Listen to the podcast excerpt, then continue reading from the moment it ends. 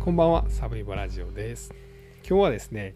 2007年の4月に起こった長崎市長射殺事件という事件についてお話します。この事件は当時2007年4月17日、まさに選挙活動中だった候補者4人のうちの1人で、現役の長崎市長でもあった伊藤一長さんという人が、暴力団員の60歳の男に拳銃でま射殺されたという事件です。でこの事件のポイントはですねいくつかあるんですけれども、まあ、一つは暴力団員による一般人を射殺したという事件です。でこれはもう警察とかも超ご法度なんですね。暴力団同士がまあ打ち合うこれもちょっとダメはダメなんですけどやったらまだ多めに見るけど一般人を撃ち殺したと、まあ、これは許せんと、まあ、いうような事件であったということです。で、まあ、もう一つはですね、えー長崎市長、まあ、市長が撃たれるなんてどういう町やねんとむちゃくちゃやないかと、まあ、いうことなんですけども、えー実はこれを遡ること17年前ぐらい2000年じゃあ1990年ぐらいかに長崎市長撃たれてるんですね。で当時はですねその撃たれた理由は1990年の時の長崎の市長が天皇陛下にも戦争責任があるみたいなことを言いましてで右翼がですね「うんどら!」ってなってですねでその市長が撃たれたという事件ですで幸いにも1名は取り留めましたただ2007年に起こった、えー伊藤一長市長あ市長が撃たれた事件では市長は亡くなっていますではですねこの犯人の当時60歳暴力団員白尾哲也はなんで長崎市長を撃とうとしたのかというところです。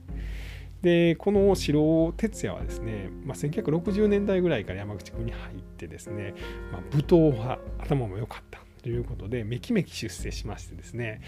で次期組長じゃないかとまで言われたぐらいなんですね。で、えーこれが指定暴力団山口組系の推進会という、まあ、構成員30人ぐらいのそんな大きくない事務所やったんですけど、まあ、そこの組長になる男じゃないかということを言われてました。でこの城のですねちょっとえぐいところはですねターゲットにした相手に女性をあてがったりして女性に写真撮らすんですね。でまあ、あんたの恥ずかしい写真持ってるでという話にして奥さんに見せるでとか会社にばらまくぞみたいなことを言うて相手から金を引っ張りまくると、まあ、いうようなことをしてました。で実はこの事件が起こる前にはですね、まあ、長崎にある建築会社の社長を脅し上げてですね、まあ、そこの会社を私物化してそこのお金を引っ張りまくってそこの会社潰してしまうんですね。でこの時に自分が金引っ張って潰したのに長崎市さんよと、まあ、いろんな制度あんねんからこの潰れそうな建築会社救ったってやと言うんですね。まあ、自分が金使いまくって潰したのに。で長崎市はですねもう僕は素晴らしい対応やとは思うんですけどいやうちは関係ございませんというふうに突っ張りあのきっぱりと突っぱねるんですね。でこれでこの突っぱねられた暴力団員の、えー、城はですね長崎市なんぼのもんじゃみたいなことになるんですね。でそれ以外にもあの工事の入札でまあうまいこといかなかったみたいなのがあってまあそれは長崎市からしたら当たり前ですよね。入札なんて何社もやって一番安いところを選ぶわけですから。でただそれをですねもう許さんとまあいうようなことで、えー犯行に及んだんじゃないかと言われています。でこの事件の当日ですね、えー2007年の4月の、えー17日かなの夜の7時そうですね7時50分ぐらいかまあいろんな選挙活動終わって事務所に帰ってきてああ疲れた言うてたらどんどんと撃ち殺されたということなんですね。でまあ撃った銃はスミスウェストンというアメリカの、えーとリボルバー式の銃ですねあの真ん中に、まあ、弾が入ってるくるくる回るあのリボルバーがついてるやつですねあれでまあ撃ち殺されてしまったんですけども、まあ、撃った城はですねまその場で取り押さえられて、まあ、裁判となります。で裁判ではですね、まあ、実はこういうその選挙をですね暴力によって妨害するとか、まあ、自分の意に沿わないことを暴力で従わせるみたいなっていうのは、ま基本的にすごい罰の対象が大きいんですね。で1人しか亡くなってないんですけど死刑になるんちゃうかと言われて実際一審では死刑判決が出ました。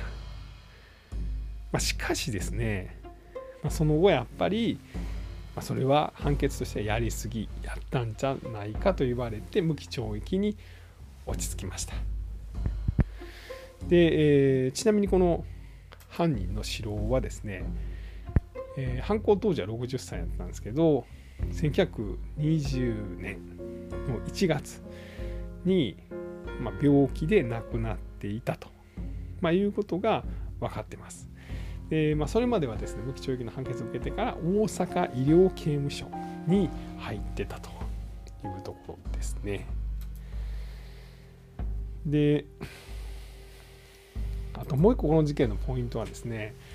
この四郎は結構マスコミに手紙とか、まあ、犯行予告めいたことを送ってたんですね。まあ、事件が起こったのが2007年の4月17日。でもその2日前ぐらいに、まあ、例えば「報道ステーション」にですねこの被害に遭った、ま、伊藤さん